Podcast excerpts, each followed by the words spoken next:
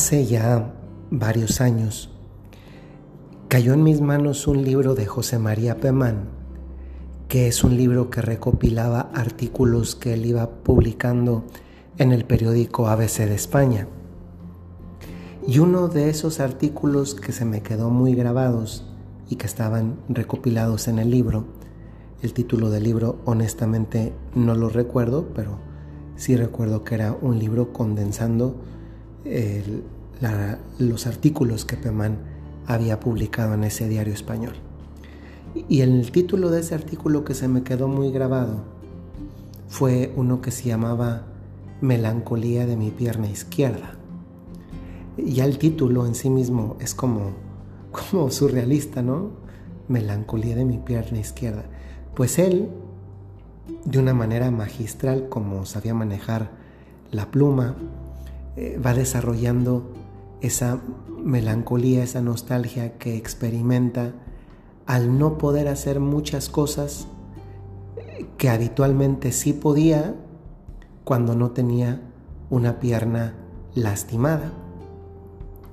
Creo que a muchos de nosotros en alguna etapa de la vida eh, sentimos en cierta manera nostalgia por algunas cosas que ya no podemos hacer o que ya no podemos hacer del mismo modo. Y no es hasta que nos falta eso que podíamos hacer que posiblemente no comenzamos a valorar eso con lo que vivíamos y dábamos por supuesto cotidianamente.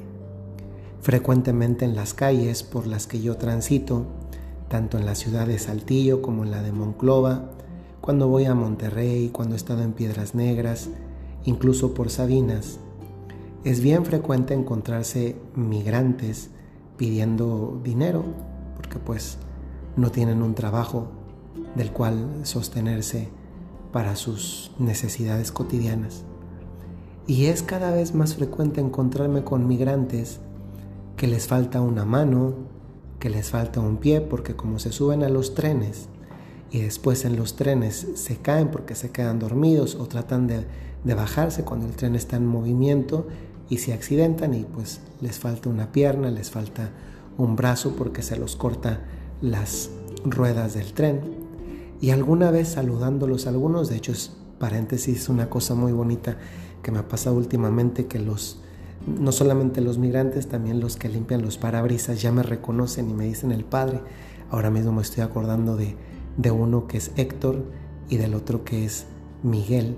Y los dos son pues, muchachos que le echan ganas, ¿no? Uno que, está ahí por necesidad, su mamá está enferma, su esposa también, el otro pues una situación de vida muy complicada y ya me ven y, me identifican y, de vez en cuando pues que les doy un panecito o una moneda y, identifican al padre. Hoy de hecho uno de ellos, Héctor, fue, me lavó el vidrio delantero y el trasero del coche sin pedirme nada. Me dijo, la verdad además no traía y me dijo, eh, después padre, para otro momento. Y siempre me hablan. Y eso es bonito, ¿no? Que también eh, la gente más humilde también te conozca. Eso es maravilloso porque un sacerdote también debe ser conocido por, ese tipo de personas y a veces son también las que, las que más lo necesitan. A mí me pasó una vez comprando en el supermercado, voy a decir la marca, no me la están pagando, por eso muchos medios de comunicación no los dicen, pero pues yo efectivamente estaba allí y estaba buscando una, una salsa picante, si no recuerdo mal, que me gusta mucho la salsa picante, para esta que se le pone a las papas en México. Y anda como hay todo un, un anaquel grandísimo de salsas, estaba viendo cuál se me antojaba y obviamente yo iba con el distintivo clerical y un muchacho que trabaja ahí mismo en este lugar que se llama Al Super, que está ahí en la avenida principal Carranza en, en Saltillo, eh, me ve con el distintivo y me dice, ¿usted es padre? Pues, pues digo, le hice cara de pues obvio, ¿verdad? Sí, soy padre. Y me dijo, oh, ¿le puedo preguntar algo? Y de ahí, de eso, se suscitó una conversación sobre bueno, situaciones de vida que él, que él traía y pues yo no iba al súper, que así se llama el lugar, a, a, a escuchar a una persona, iba a ser otra cosa muy puntual. Y bendito sea Dios que terminé escuchando a una persona que posiblemente de otra manera no hubiera entrado en contacto con un sacerdote. Pues bueno, volviendo al tema, muchas veces nos acostumbramos a las cosas que tenemos cotidianamente, a las que hacemos, a manejar con las dos manos, a ver con los dos ojos, a poder respirar, a poder mm, caminar, a poder hablar, a poder escuchar. Y sin embargo, ¿cuántas personas, no solamente en pandemia, aunque también, han dejado de poder hacer muchas cosas cotidianas? Les voy a contar algo mm, pues muy personal. Este chat, este chat, perdón, este podcast ya casi se ha convertido en un podcast pues muy familiar. Bendito sea Dios. Eh, el protagonista es Dios, entonces eh, el, familiar verdadero es, es Dios nuestro Señor, que es nuestro Padre. Y pues mi papá está enfermo de coronavirus y desgraciadamente no le ha ido muy bien. Él me debe estar escuchando porque también escucha los podcasts y le vuelvo a decir lo que le dije hoy que le hablé.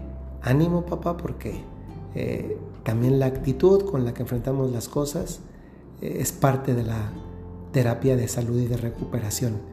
Y de la mano de Dios vamos para adelante. Pero yo le decía hoy porque mi papá está eh, pues aislado en la casa donde vive mi mamá, en, pues en un cuarto en el segundo piso. Yo le decía, mira, también hay que fijarnos, aunque seguramente, porque lo entiendo, estás sintiendo el que estás solo, te sientes solo, estás aislado, no ves a los nietos, eh, hay muchas cosas que no puedes hacer, ahora mismo tampoco puedes respirar muy bien, pero, pero también es el tiempo porque cuando uno está enfermo y sobre todo está aislado o solo, pues hay mucho, mucho, mucho tiempo para pensar. Y a veces cuando uno tiene tiempo, el demonio también se aprovecha para ponernos tentaciones. Y uno puede elegir en situaciones así en qué pensar, en lo positivo o en lo negativo. Y yo le decía a mi papá, piensa en lo positivo o sea, poder estar en un cuarto que tiene baño, que lo tienes todo para ti, pues seguramente no es agradable, no es cómodo, pero ¿cuántas personas en el mundo desgraciadamente no lo tienen? Durante tiempo de pandemia hemos escuchado muy frecuentemente eso de quédate en casa. Y suena muy bonito, pero quédate en una casa donde, que mide, pues no sé cuánto, 6 por 6 metros, o 7 por 7, 8 por 8 metros, casas pequeñitas de las que se venden hoy, pues no, no debe ser tan fácil. Y yo le invitaba a mi papá a que viera las cosas que, que sí, que sí tiene tal vez en este momento el hecho de necesitar el oxígeno, le ha hecho pensar en tanto tiempo en que ha, ha usado el oxígeno común de todos, que todos nosotros usamos, y que pues lo damos por supuesto, ¿no? Y hoy, pues al menos mi papá y también yo y mis hermanos, mi mamá, pues no lo damos por supuesto porque podría, podría no tenerlo. Gracias a Dios lo puede tener. Entonces, realmente eh, cuidado eh, por, con las tentaciones porque a veces nos fijamos eh, el desaliento, el momento de dolor, de esperanza, de tristeza, de, de enfermedad, nos hace fijarnos en las cosas que nos faltan y perdemos de, de vista las muchas que todavía conservamos. Yo le decía a mi papá, un, día a la vez, ahorita todavía papá, papá estás aquí y, y ánimo a lucharle, esto no se termina hasta que se termina. Pues lo mismo para nosotros, creo que hace falta fijarnos en esa riqueza que tantos de nosotros tenemos. Yo conozco personas eh, que tienen hijos enfermitos, que han tenido accidentes, que nacieron con alguna enfermedad.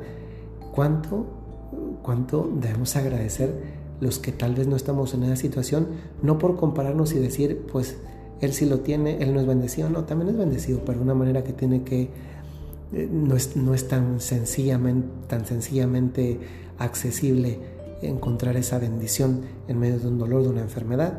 Sin embargo, miren, somos ricos, somos ricos cuando tenemos fe y salud. Lo demás es lujo. Y a veces vamos por la vida más preocupados por el lujo que por la fe y la salud. ¿Se han puesto a pensar cómo murió Steve Jobs? Uno de los hombres más ricos del mundo, creador de una de las marcas más usadas en todo el planeta, Apple, y todo su dinero, toda su creatividad, todo lo que hizo, no le daba cinco minutos más de vida. Lo demás es un lujo. Cuando tienes fe y tienes salud, pidámosle también hoy a Dios nuestro Señor que nos aumente, nos fortalezca la fe esa fe que, te, que tienes, que Dios te dio el día de tu bautismo, la fe, la esperanza, la caridad. Y también tal vez aprendamos a valorar si la tenemos en este momento la salud. Y si tal vez no es la mejor salud en este momento, pues a veces nos ayuda a pensar que seguramente hay personas que la están pasando más mal que nosotros. Y es verdad, eso no es un consuelo, pero al menos redimensiona lo que estamos viviendo. Ánimo a todos los que están enfermos y que pudieran estar escuchando este podcast. Ánimo, desde luego, también a todos los que no lo estamos, pero que puede ser que a veces vivimos como si estuviéramos enfermos. Ánimo a todos de verdad, porque esto no se acaba hasta que se acaba. Que el Señor les bendiga y que tengan un buen día, tarde o noche, según el momento en el que escuchen este audio.